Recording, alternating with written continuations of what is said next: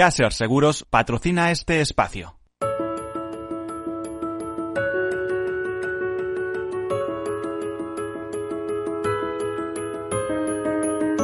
Tercer sector, un espacio para la economía social. Un programa dirigido por Miguel Benito.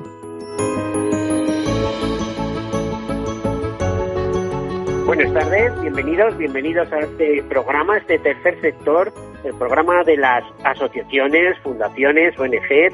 Siempre decimos que para ser ONG primero hay que ser asociación o fundación.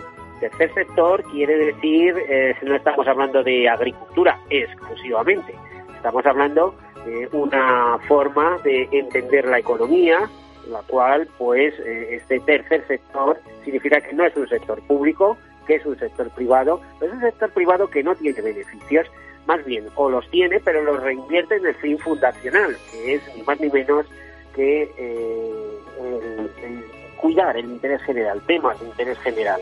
Em, es un sector que está dedicado a la acción social, a la cooperación internacional, a la defensa del medio ambiente y a tantos y tantos pequeños y grandes temas eh, que nos interesan a todos. ¿eh? Siempre pongo el ejemplo de una pequeña fundación que gracias a los donantes y a, los fondos que consiguen recabar tanto en España como en programas europeos o internacionales, pues investigan eh, enfermedades raras. Y como nadie está exento de que en algún momento determinado eso nos pueda afectar, bueno, pues ahí están. En definitiva, tercer sector significa economía para, hecha por personas para las personas significa un sector con más de 2 millones de, personas, de trabajadores, eh, con 43.000 empresas en nuestro país. Hay, eh, para entenderlo, tercer sector, hablábamos de asociaciones y fundaciones, pero también tenemos mutuas, mutualidades, cooperativas. Las cooperativas en nuestro país son muy importantes. Y también las mutualidades que gestionan activos por valor de más de 44.000 millones de euros. Bueno, por cierto, tenían su congreso en mayo y han tenido que aplazarlo en principio hasta el año que viene. Vamos a ver qué es lo que ocurre. Eh, después de contarles estos eh, pequeños detalles, pues vamos a empezar con algunos temas interesantes.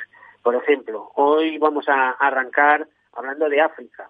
Hablando de África porque, bueno, nosotros hemos tenido o, tenemos lo que tenemos encima, eh, indudablemente, pero hay personas, eh, pues primero que no tienen, no son favorecidas en el sentido de que además de que también les va a llegar esa gripe, no tienen medios y hay personas que se ocupan de ellos, hay organizaciones eh, que hacen una gran labor, la hacen todos los días, claramente, incluso ahora teletrabajando en sus casas.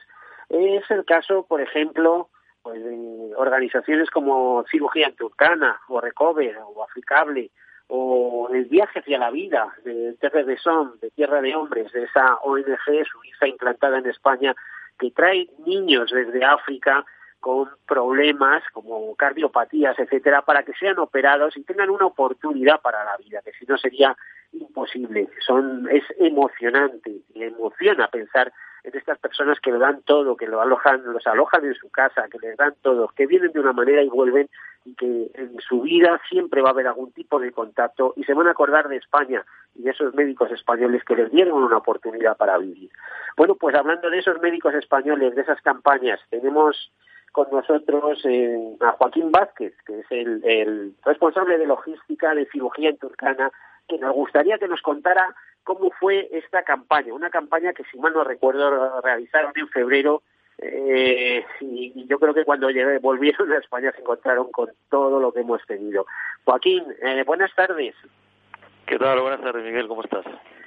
Oye, eh, bueno, muy bien. ¿Qué tal? Eh, te iba a preguntar primero por la, eh, la campaña de cirugía en Turcana, pero ¿cuántos años lleváis yendo a Turcana? Pues mira, esto empezó en el 2004, o sea que 16 años llevamos yendo allí. 16 años. Eh, te iba a decir, en algún momento me habéis comentado de que la visita de los musumbus, Dactari españoles, está dentro ya de a ver, el sistema, sanitario de salud de Kenia, ¿no? Sí, sí, absolutamente. Bueno, no, más de la región de Turkana, que es donde nosotros actuamos, pues sí, efectivamente está totalmente ya dentro de lo que es su sistema de salud y, bueno, pues todos los años esperan ansiosos que, lleguemos esas dos semanas y que operemos a todo el mundo que, que lo necesita, ¿no? Bueno, ya sabes que, que parte de nosotros colaboramos muy estrechamente con el personal local y financiamos lo que es el screening, o sea, la búsqueda de los pacientes para después cuando lleguemos tenerlos seleccionados y poderlos operar y no perder tiempo viendo a ver si vienen o no vienen o sabes sino que vamos vamos al grano. Pregunta eh, este año cuándo fue la campaña exactamente pues mira este año fuimos la, la última semana de enero y primera semana de febrero. Efectivamente lo que comentabas en la presentación de que justo más o menos coincidió con cuando estalló lo del coronavirus eh, aquí y que, bueno, pues fue llegar a España prácticamente y, empezar todo el follón, ¿no?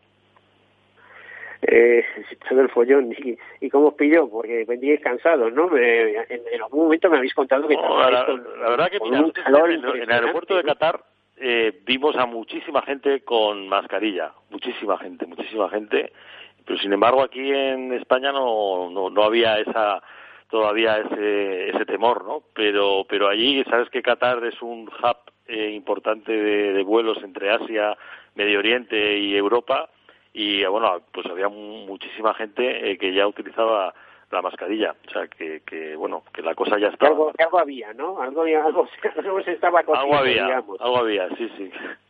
Eh, ¿Os ha afectado de alguna manera vosotros personalmente? Bueno, sí, a nosotros sí, nosotros algunos de nosotros hemos eh, lo hemos cogido aquí. Bueno, lógicamente, eh, sobre todo los, los médicos pues están expuestos en primera línea, ¿no? Y de los médicos nuestros pues sí, han, han caído unos cuantos y las familias pues también. ¿Tú personalmente no, no, no sé? Yo personalmente he estado con el coronavirus 25 días, o sea que lo conozco bien, lo conozco bien, ha sido bastante duro, la verdad. Bueno, mira las ventajas, por lo menos estar vacunado, ¿no? Y ya ha salido claro, claro, Claro, sí, sí. Después, a toro pasado, la verdad que, que sí, que, está Oye, vosotros que tenéis tanto, bueno, que tenéis un contacto directo y diario con, con aquella zona, eh, a través de vuestros corresponsales allí en el país, eh, ¿sabéis si les está afectando? Eh, ¿Ha llegado pues mira, tan remoto como son las eh, esta mañana, esta mañana eh, me han comunicado de Turcana que han detectado el primer caso de COVID allí, que, que bueno, es el primero y lo malo es que lo han detectado en el campo de refugiados de Kakuma, donde viven 250.000 personas. Entonces, bueno, si se confirma que eso es verdad, y en fin, pues habría que ver eh, de dónde viene esta persona, qué ha hecho, etcétera, etcétera, ¿no? Pero, pero porque si no la población turcana vive muy dispersa, ¿no? Viven en, en cabañas y, y viven bastante separados los unos de los otros, con lo cual el virus allí no tiene no tiene mucho que hacer, ¿no? Pero justo eh, el primer caso este que me han dicho esta mañana es en el campo de refugiados, que es el peor sitio donde podría ser, la verdad. ¿Qué tal ha resultado o ha ido la, esta campaña? ¿Cuántas operaciones habéis realizado y, dónde habéis actuado? Pues mira, la campaña ha ido genial. Es probablemente la campaña mejor que hemos hecho en todos estos años. ¿no? Hemos llevado un equipo de 34 personas, que también el equipo más numeroso que hemos llevado nunca. Dentro de estas 34 personas había 24 médicos, había 8 estudiantes de medicina, de los cuales 6 eran españoles y 2 norteamericanos de la Universidad de Pittsburgh, eh, un encargado de logística, que, soy yo, y luego también venía Gisela, que, que, la conoces tú también, que es fotógrafo y la que se encarga de redes sociales y demás. Eh, o sea que un equipo eh, muy grande dividido en dos campañas. La campaña del Outward, que es eh, la que hacemos todos los años, que es la más grande, y hemos actuado este año otra vez en el hospital que hay en Kakuma, no en el hospital que tienen dentro del campo de refugiados. ¿Campo de refugiados? no, en el campo de refugiados hemos estado en, un hospital que es de la diócesis, eh, trabajando allí, pero hemos atendido a un montón de personas del campo de refugiados. Entonces, entre los dos sitios, entre Lodwar y Kakuma, en, Lodwar se atendieron a, a 680 pacientes y en Kakuma a 290. En total se han hecho 190 cirugías en Lodwar y 110 cirugías en Cacuma, o sea, 300 cirugías en total en dos semanas. Mm, a ver, te iba a decir, ¿cómo es el ambiente allí? Porque me consta que llegáis, llegáis desde, desde la capital y bueno, lo que hay es un calor impresionante, ¿no? Eh, llegáis desde Nairobi, hace un calor Este año- por la zona, tenéis que lidiar con Este todo, año ha- ¿no? Con- ha sido un poco diferente a todos los años. Todos los años es un calor insoportable, 45 grados, 47 grados, etcétera. Este año ha estado lloviendo prácticamente todos los días que hemos estado allí, algo que no hemos visto ni nosotros ni ellos nunca. Eh, aquello parecía Asturias, más que el desierto. Ha empezado a crecer las acacias por todos sitios, hierba, eh, las cabras estaban más eh, gordas, las vacas, las pocas que tienen también, los burros. Eh, o sea, como una cosa animales bastante salvajes, increíble. eh, hay animales eh, para entendernos peligrosos, leones, etcétera. No, leones no. Aquí lo peligroso son las serpientes, los escorpiones, las arañas. Esto es lo que Y los cocodrilos, que me lo has contado alguna vez. y los cocodrilos que este año además una una empleada del Banco de Alimentos bañándose en Deal Spring en el lago Turcana la mató un, un cocodrilo, la partió por la mitad una chica de 25 años o, o así mientras que estábamos nosotros allí. Como para fiarte, vamos. Sí, sí, vamos, una cosa eh, tremenda. Pero vamos, eh, lo que te decía de la lluvia, eh, que claro, es una bendición para un sitio como, como Turcana, que llueva y tal, pero claro, no, no siempre las cosas son tan bonitas como parecen, ¿no? Claro, las inundaciones que, que ha habido por todos los sitios, pues, eh, y como las pocas infraestructuras que hay, pues bueno, ha negado eh, eh, pues aldeas y esto que se han inundado, que se las ha llevado por delante. Nosotros hemos tenido problemas en el transporte de pacientes porque en cuanto las torrenteras empiezan a bajar, las carreteras no se pueden cruzar y hemos tenido que hacer ahí, bueno, virguerías para poder eh, llevar a los pacientes eh, a tiempo antes de que nos marcháramos. Al final se ha atendido a todo el mundo, ¿no? Pero Tú eres con- un con profesional con de la navegación, seguro que has sabido superarlos, ¿no? las circunstancias. bueno, bueno, hemos hecho, hemos hecho de verdad todo lo que. Oye, lo que lo de profesional de la navegación no lo digo de risa, es a lo que te dedicas habitualmente, por lo tanto, eh, Efectivamente. sé, te habrá dado, es decir, eh, sabrías qué hacer en cada circunstancia.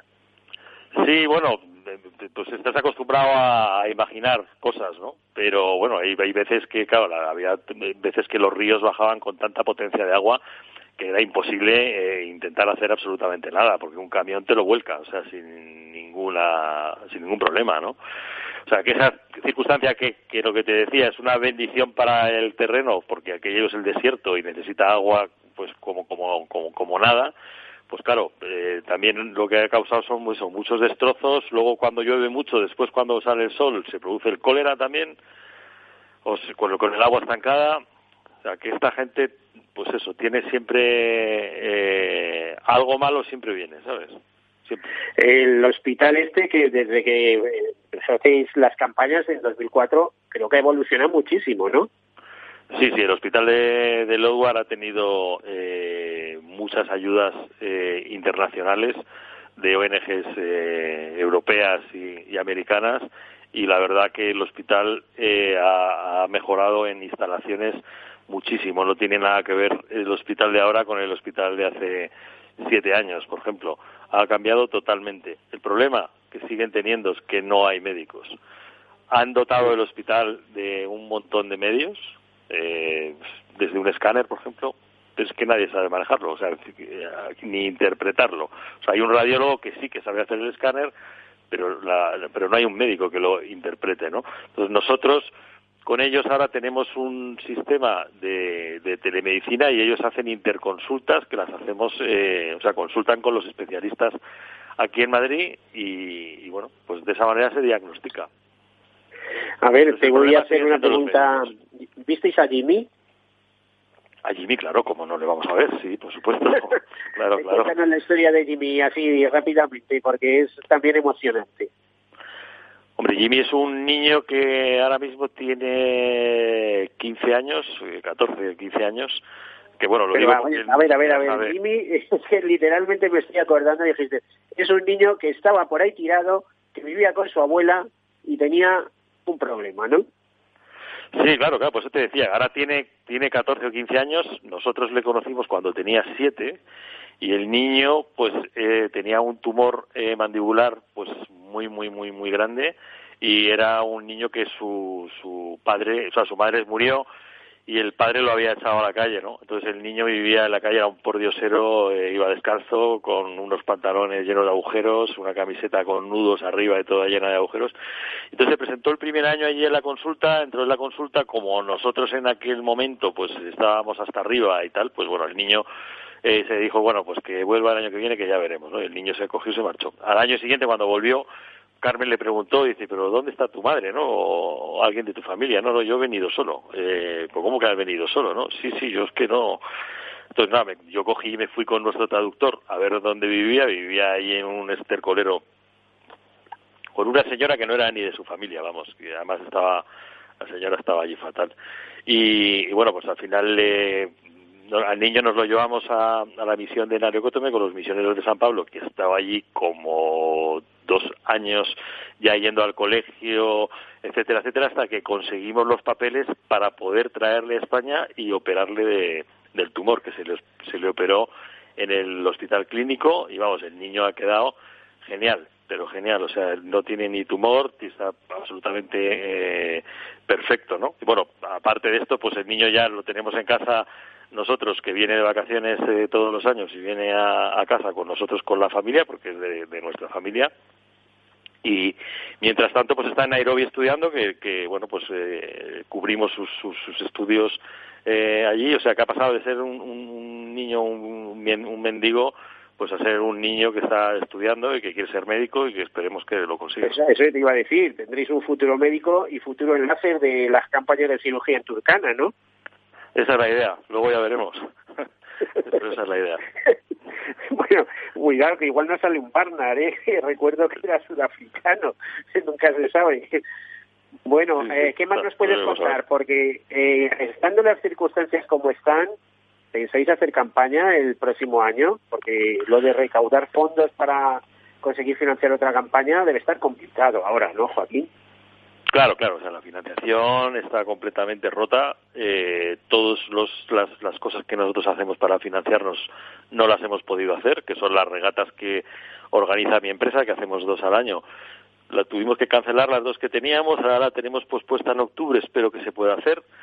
Eh, los conciertos, que hacíamos eh, también pues dos o tres conciertos al año, pues ahora tampoco se pueden hacer conciertos. El campeonato de pádel que hacíamos, pues tampoco se puede hacer eh, pues eso, eh, prácticamente hemos perdido todas las vías de financiación que, que teníamos, pero bueno, vamos a esperar a ver si esto se recupera y en los próximos meses podemos poner el acelerador y la idea es que si sanitariamente es posible, eh, volveremos, aunque sea con una campaña más pequeña. Si tenemos que, que, contraernos un poco, pues, pues lo haremos, ¿no? Pero sí que creo que es necesario, si sanitariamente podemos ir, quiero decir que haya, eh, no haya problema de salir de aquí ni de entrar allí, pues eh, creo que hay que seguir yendo aunque aunque seamos muy poquitos los que los que vayamos no pero vamos sí, creo que comprensión por parte de por ejemplo las autoridades españolas por la por la eh, las organizaciones de cooperación internacional española cuando mm, proponéis o bueno no sé siquiera si te has dirigido a ellos para pedir fondos. No no. Realmente no. Soy soy como más partidario de las iniciativas privadas, ¿no? Y es por, por el lado que nos movemos y la verdad que, estamos contentos. Bueno, nos queda apenas un minuto, Joaquín. ¿Algo más que nos quieras contar? Bueno, vamos, eh, lo que te lo que te contaba de de, de Kakuma antes de, de, claro del caso este que hay de coronavirus allí que esperemos que, que, que, lo puedan controlar o que lo puedan aislar o que o que se hayan equivocado y no sea eh, de coronavirus. Porque si has estado alguna vez dentro del campo de refugiados sabes lo que es aquello. Y es que como se propague es que eso puede ser absolutamente tremendo.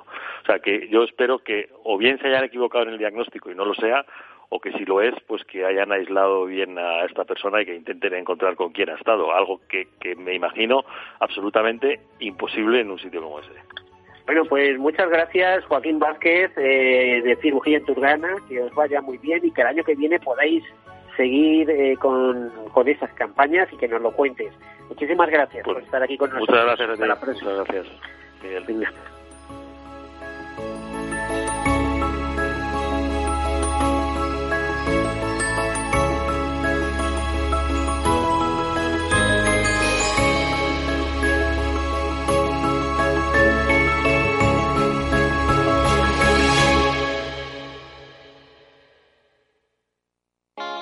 ¿Está tu bufete bien posicionado en Google? El 77% de usuarios buscan los servicios que necesitan Internet. Si no te encuentran a ti, encontrarán a tu competencia. En comunicación jurídica llevamos 20 años ayudando a dar visibilidad a empresas del sector legal. Web corporativa, estrategias publicitarias, marketing en redes sociales. Infórmate en comunicacionjurídica.com o en el mail info arroba comunicacionjurídica.com. Comunicación Jurídica. Hacemos visible tu despacho. Hola. Pues mira, ha habido momentos en los que me he sentido un cliente de segunda. Muchas veces, las entidades de ahorro tradicionales se han guardado bajo la manga los mejores productos financieros para los grandes patrimonios.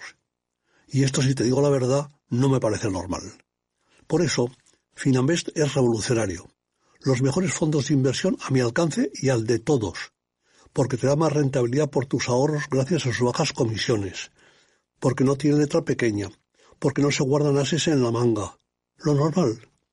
Entra en finambest.com y descubre que lo normal es extraordinario. Lo normal es Finambest. Tercer sector, un espacio para la economía social. Un programa dirigido por Miguel Benito.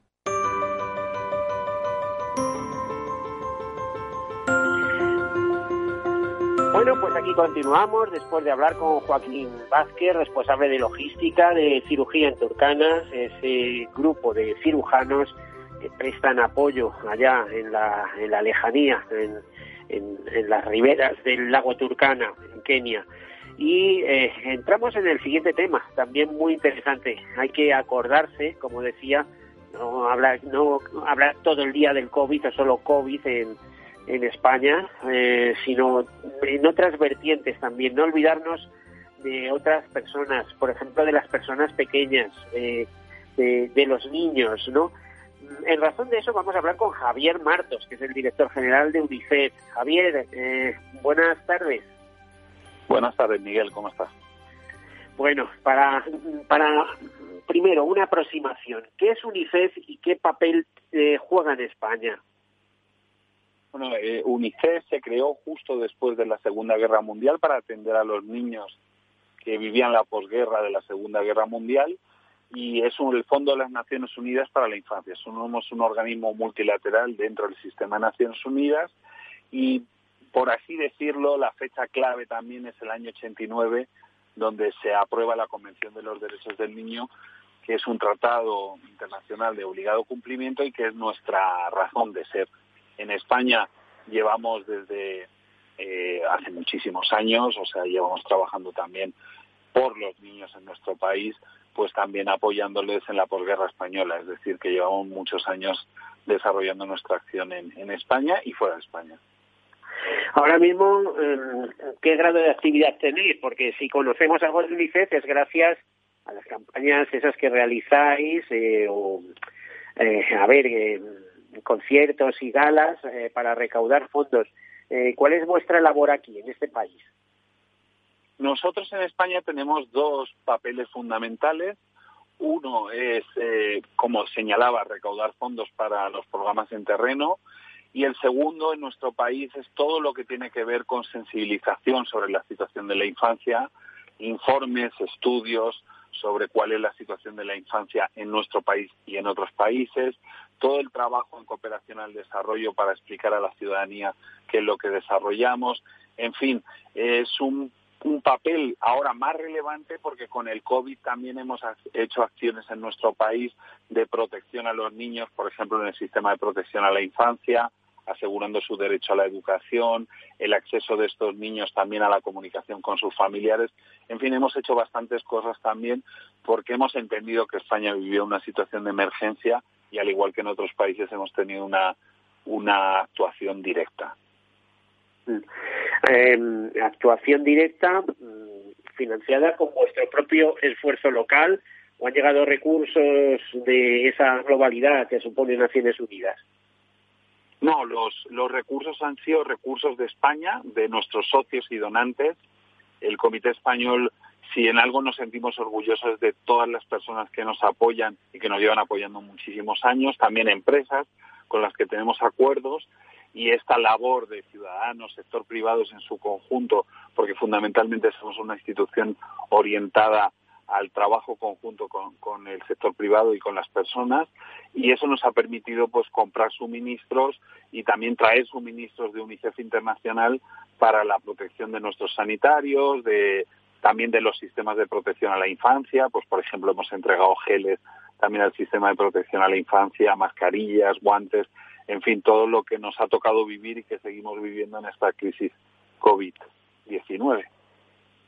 Si tuvieras que hacer una radiografía de la infancia española, ¿qué dirías? A ver, vamos a empezar. Eh, socioeconómicamente, mejor o peor que en otros sitios. Eh, en el tema de desigualdades sociales, ¿cómo andaríamos? En el tema de educación, de protección familiar, de sistemas públicos, en fin, una radiografía con varias escalas, con varios escalones, con varios segmentos. Eh, ¿Qué podrías comentarnos? Nosotros siempre hablamos en general de la situación en la infancia eh, llena de claroscuros. En los claros, pues tenemos un sistema educativo eh, muy fuerte que sigue trabajando incluso en este contexto de crisis. Estamos muy contentos de todo el trabajo que ha desarrollado todo el sistema educativo español en estos momentos.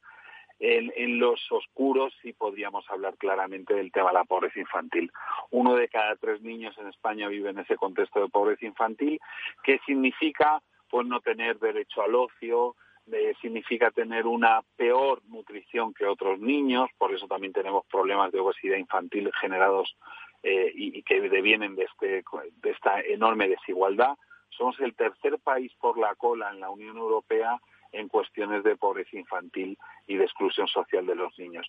Lógicamente es en un contexto familiar y entendemos que lo que hay que hacer es tomar medidas de protección a las familias y especialmente a estos niños que viven en esas dificultades porque sí condiciona su desarrollo y condiciona al país. Si, si queremos ser un país exitoso, es, algo, también en términos es que levantan pollas, porque es que los, los, otros dos países, iba a decir eh, Javier, que los otros dos países que van por delante de, nosotros en pobreza infantil son países del este, creo, entender, y que se han incorporado hace poco, por ejemplo, a la Unión Europea, pero que España esté ahí, eh, vamos, y esté señalado, que lo están diciendo todos los informes, que la semana pasada, hace unos días, lo señalaban desde Osfan Intermont, en fin, eh, es que eh, levantan pollas. Eh, ¿Cómo se puede terminar con eso? Por cierto que yo lanzaba una pregunta, porque siempre te queda la duda, es, ¿algún día acabaremos con la pobreza en España? Porque claro, tenemos lo que tenemos y, y, viene mucha gente todos los años, Y normalmente, bueno, vienen tres inversores, pero gente que viene a trabajar y a convivir con nosotros vienen a miles. Bueno, lo que nosotros ¿algún día podremos acabar con eso? Claro. Lo que nosotros señalamos en primer lugar es que ya antes de la crisis del 2008, las tasas de pobreza infantil en España eran muy altas. Estamos hablando de que eran del 24% de nuestros niños. Lógicamente, con la crisis de 2008 lo que ocurrió es que los que eran pobres profundizaron su pobreza y al igual que, que en otros países, pues en España también sucedió una pauperización de las clases medias. Entonces esto significó que aumentara el niño, el número de niños pobres. Es decir, hemos vivido un contexto después de la crisis en el que había más niños pobres y los que ya eran pobres eh, profundizaron esa pobreza y esa situación de exclusión social. Nuestras políticas públicas tampoco son muy buenas a la hora de revertir esta situación. Entonces, lo que pedimos y lo que llevamos trabajando desde hace tiempo con todas las autoridades, porque yo creo que esto también debemos enfocarlo desde un proyecto y desde un problema social. O sea, nos, nos, nos afecta a todos, no solo a los niños que viven en esta condición, y nos llama como sociedad a actuar, porque siempre decimos, bueno, las autoridades, las comunidades autónomas, el gobierno central, pero debemos de tener en cuenta que es un problema de toda la sociedad española. ¿Qué medidas proponemos? Pues proponemos, por ejemplo, la prestación por hijo a cargo, que se suba, el apoyo a las familias más humildes, las becas comedor, o sea, todas esas medidas sociales que entendemos que pueden ayudar. Y, lógicamente es un camino que tenemos que andar entre todos. El sector privado ha hecho grandes avances también en este tema, dándose cuenta de que al principio se nos cuestionaba a las, entidades sociales que eso no era real, que era una cuestión eh, que no se, que estaba en los números pero que no se veía en la sociedad. Yo creo que esa fase ya la hemos superado y estamos en un momento en que entre todos seremos capaces de acometer las necesidades de estos niños, incluso ahora teniendo en cuenta que la crisis que se avecina también va a ser una crisis social y económica. Eh, dentro de las prestaciones que habéis estado, bueno, ¿qué, qué, habéis visto en, la situación? Que algo que, a ver, si me explico. El panorama que se está dibujando es eh, escabroso, ¿no? Con, con el paro, si las familias están en paro, los hijos, los, los niños van a, van a sufrir las consecuencias eh, que, vamos a ver si sus padres no tienen trabajo pues difícilmente van a poder eh, dar lo que sus hijos necesitan. Vosotros cómo ayudáis en esos casos eh, y en ese punto en el que vais específicamente dirigidos a la infancia facilitáis qué alimentos a esos niños por ejemplo alguna cosa más nosotros no hacemos acción social en España, es decir, hemos hecho acciones durante la emergencia, pero no tenemos programas como otras organizaciones que trabajan directamente con niños en España. Nuestro trabajo es sobre todo de incidencia política para cambiar las políticas públicas, las leyes y otorgar más prestaciones, más ayudas a estas familias y también cambiar las leyes y el entorno social. Nos costó muchísimo, por ejemplo, como entidades sociales de protección de los derechos de infancia, que eh, la lucha contra el maltrato infantil. Fuimos capaces de cambiar el Código Civil que permitía el derecho de corrección. Ese es un pequeño ejemplo. Pero para nosotros lo fundamental es que la sociedad entienda que este es un problema que afecta, por ejemplo, nuestra competitividad. Si queremos ser un país competitivo hay que invertir en la educación de 0 a 3, es un elemento fundamental. Hay que hacerla universal y gratuita y ampliar esas medidas que a lo largo de los años nos han permitido también ser un país exitoso en términos económicos. Si queremos seguir siéndolo con los temas que vienen de la digitalización, de la innovación, tenemos que invertir en nuestro capital humano y empezar por los niños es sin ninguna duda lo que han hecho en otros países y en otros contextos. Muchas veces miramos a los países nórdicos y su gasto en educación, por ejemplo, es muchísimo más alto que el nuestro y está además refrendado con un apoyo muy específico a la educación de 0 a 3. Bueno, pero es que allí son cuatro, como yo digo. No es lo mismo ser un noruego, siete millones de habitantes más o menos, siete, ocho millones, eh, y un índice de riqueza importante, porque es un país rico gracias al gas y el petróleo del Mar del Norte, que un país como España, 47 millones, y, y bueno, eh, leía en, en, en prensa económica hace unos momentos precisamente que Europa nos va a decir que tenemos demasiado gasto social y no tenemos ingresos. Es decir, ¿podemos mantener ese gasto? Bueno, nosotros, eh, yo no soy economista y desde luego desde UNICEF lo que procuramos es siempre decir que los derechos son exigibles y por tanto cuando tienes un concepto de exigibilidad de derechos el Estado tiene que poner todos los medios. Los países nórdicos son los más exitosos, pero es que estar los terceros por la cola nos deja muy mal lugar. No tenemos el mismo gasto. fatal, vamos, es, es de vergüenza. O sea, Italia o Francia. estoy diciendo en un programa de radio, es de vergüenza. Claro. Entonces, vamos a dar caminos, lógicamente, eh, que se balanceen con, la situación económica y con las necesidades, pero es que honestamente, o sea, el tema de la pobreza infantil ha sido un agujero negro de la sociedad española, no solo de las autoridades. Para mí este es un concepto clave porque ha habido gobiernos de distintos colores y este tema nunca ha estado en la mesa. Ahora entendemos que hay otra sensibilidad de todos los partidos políticos para este reconocimiento y ese es un primer paso para aumentar la inversión. Desde luego también hay que decirlo claramente, sin recursos económicos no vamos a ser capaces de salir de ese pésimo puesto. Bueno, eh, ahora mismo, ¿cuáles serían la prioridad para UNICEF España? Eh, dentro de, esa labor de lobby o cabildeo, si se quiere decir, o aproximación a, a, los políticos para que tengan en cuenta una serie de prioridades. ¿Cuáles serían esas prioridades que, queréis pues que estén en agenda política? Estamos centrados mucho en una vuelta a la escuela segura. También estamos ayudando a las autoridades para que cuando vuelvan los niños a la escuela pues haya unas guías didácticas y las hemos establecido con todas las comunidades autónomas para que sea una vuelta segura, porque además de, como señalas Miguel, el tema del cabildeo, pues también hay que apoyar a las autoridades en esos contextos de emergencia. El tema de la pobreza infantil, estamos colaborando con todas las comunidades autónomas en pactos de Estado, en pactos autonómicos y ojalá un pacto de Estado de lucha contra la pobreza infantil. Esa parte es esencial, involucrando al sector privado, empresas, individuos en esa lucha de todos para que nuestros niños tengan más oportunidades. Y luego también nos parece esencial, como te decía antes, y ha sido un caballo de batalla nuestro que vamos a seguir peleando, es la educación a 0 a 3.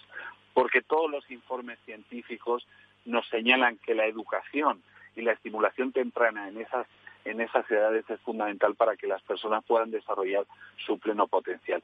Es una medida eh, que no es tan costosa, que España ha hecho grandes avances también en, ampliar la oferta educativa de 0 a 3 y no tendría tanto costo para el Estado y sería una medida sencilla de tomar y, y, con un altísimo potencial de mejorar las condiciones de vida y desarrollo y también de lucha contra la pobreza infantil. La verdad es que para los únicos que tienen un alto coste es para los padres, ¿no? Para esos padres que tienen que ir a trabajar y llevan a los niños muchas veces a las denominadas guarderías, tienen un alto coste, ¿no? Totalmente. Por eso apostamos por porque ahí hiciera un esfuerzo el Estado de, de tanto con el sector privado de poder aumentar la cobertura y también, claro, reducir los costes porque en España, como bien saben todas las familias, es muy caro llevar a los niños a educación inicial. Pero vamos, es que de entrada hay muchos mileuristas que, como dicen, se dejan la mitad del sueldo llevar al niño. Y no sabemos si nos compensa quedarnos en casa o, llevar al niño o la niña a, porque la visión también, te das cuenta, siempre ha sido también muy centrada en conciliación, no en ponerlo como un elemento fundamental dentro del sistema educativo. Si ya desde conciliación no hemos sido capaces de aumentar las tasas de cobertura, además en España hay una gran diferencia entre comunidades autónomas. Eh, si, por ejemplo, en algunas comunidades, las más pobres como Canarias o Andalucía, la oferta educativa de estas plazas es muy baja y la pública aún más baja, cuando en otras comunidades más ricas como Navarra, País Vasco, pues la tasa llega al 50%, mientras en las otras, en algunos casos, se queda en el 25%. Es decir, tenemos que, trabajar porque también es una cuestión de cohesión territorial y, de igualdad de oportunidades en el acceso al empleo cuando estos niños ya tengan esa capacidad. ¿A quién nos deberíamos, a qué país europeo nos deberíamos parecer ya eh, para salir de esa, no sé cómo te diría, de esa lista trágica de peores países que tratan a la infancia, me he quedado con ese dato, mm, eh, más del 20% antes del año 2008 o 24% antes del 2008, pero es que ese eh, que uno de cada tres niños españoles eh, sea pobre o viva en un hogar pobre, vamos, es que es tremendo, ¿no? Tremendo. Es tremendo. Es tremendo. Bueno, pues nuestros vecinos de Portugal, por ejemplo, tienen muchísimo mejor desempeño, tanto en la inversión que hacen, que sea efectiva, como en las tasas de, pobreza infantil. Pero si lo vemos desde un punto de vista, y aunque son países pequeños, como señalabas, desde luego los, los sistemas de Dinamarca o de Finlandia, pues lógicamente son los más avanzados del mundo porque tienen una visión como muy integral eh, de, de, de, los niños, ¿no? de las necesidades que tienen y de, por tanto, las aportaciones que hace el Estado para apoyar a las familias. Es que, claro, es que son el futuro los niños, es el futuro de las sociedades, de la economía, eh, de, del país, de todo, de las pensiones, de todo. No podemos abandonarles, al contrario, ¿eh? ahí animo a UNICEF y a otras organizaciones sociales a que a que empujen todo lo que sea posible, que no se olviden de los niños en ningún momento. Tú fíjate en qué fase estamos, que con esto de COVID eh, estamos todo el día hablando de enfermedades, de mayores, de tal, eh, pero por favor no nos olvidemos de la infancia. Yo creo que ese mensaje, ahora que tienes tus minutos, debías de subrayarlo también. No olvidéis de la infancia. ¿no? Sí, porque además lo que estamos viendo es que los grupos vulnerables de niños en los países del sur son los que están siendo más afectados por esta pandemia. Eh, estamos publicando ahora un reporte, por ejemplo, en el que dice que aproximadamente el 74% de todos los niños a nivel global no acuden a la escuela por la crisis. Claro, si vemos ese impacto en un país como España, imaginemos lo que puede ser esto en un país africano, de América Latina o de Asia Meridional. El tema estamos muy preocupados porque en más de 80 países se han parado las campañas de vacunación infantil. El 40% de los hogares del mundo no tienen acceso a agua potable y saneamiento básico en sus hogares, con lo cual pues van a ser más afectados por la pandemia porque ni siquiera se pueden lavar las manos. Hemos vivido esta epidemia, nos ha afectado muy duro a España y yo creo que eso también nos hará ser más solidarios y entender con el corazón en la mano lo que van a vivir otros hermanos en otros contextos. Y es el momento también de que entendamos que cada vez estamos más unidos como humanidad y que desde luego todo lo que sucede aquí tiene un impacto allí y todo lo que sucede allí también tiene un impacto en nuestra sociedad, con lo cual esta visión global de pandemia también nos puede acercar a esa necesidad de solidaridad y de darnos la mano porque no podemos permitirnos que aumente la mortalidad de menores de cinco años porque la crisis les afecte y les deje sin vacunas. Por ejemplo, eh, vamos a ver ya en los últimos minutos que tenemos de programa, algún llamamiento específico, algo que tengáis eh, preparado, que alguna acción que vais a realizar antes de que acabe el año. Sí, tenemos una campaña para nosotros, nuestros socios en el corazón, en nuestra página en unicef.es. Eh, podéis haceros socios, podéis colaborar con nuestra organización. También tenemos fórmulas de colaboración puntual de seis meses pero como les decía, ahora estamos en una posición en la que tenemos también que luchar para proteger los derechos de, los niños en el mundo y muy especial la lucha contra el COVID, que está afectando, como os decía, de forma señalada a, los niños más pobres del mundo. Bueno, pues la, verdad es que es eh, muy importante eh, vuestra labor, muy interesante. Eh, ¿UNICEF tiene algún, algún, respecto a COVID, alguna campaña internacional, más allá de, acción local, sino algo que esté diseñando? Me refiero no solamente al COVID, sino a lo que viene después, a ese nuevo nuevo mundo. No me voy a atrever a, decir un nuevo orden mundial porque no lo creo. No creo que todavía vaya por ahí. Va a ser el, el viejo con modificaciones, pero eh, algo algo especial, eh, recomendaciones. Eh, ese, mundo donde la industria va a ser 4.0, como dicen, basada en tecnología, en inteligencia artificial, eh, etcétera?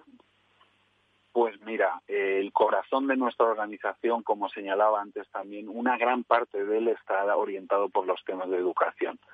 Si algo sabemos es que la nueva economía, las nuevas relaciones sociales, esta nueva realidad va a estar muy orientada por esos temas de nuevas tecnologías y, también eh, la ciencia, ¿no? Nos parece que este va a ser un tema relevante. Entonces, todo lo que invirtamos en educación va a ser bueno para el país, para nuestra sociedad, para la responsabilidad de los ciudadanos, en fin. Ese llamamiento va a ser un llamamiento global porque entendemos que va a ser muy necesario. Siempre lo ha sido y más en contextos de crisis.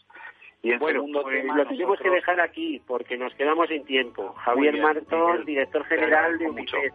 Muchísimas gracias por todo esto que nos has contado y, a ver si alguien toma nota en su agenda y se preocupa y se ocupa de esto. Muchísimas gracias. Buenas tardes. Gracias a ti. Cuidaros mucho. Adiós.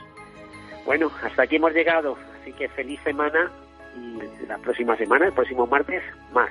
Hasta luego.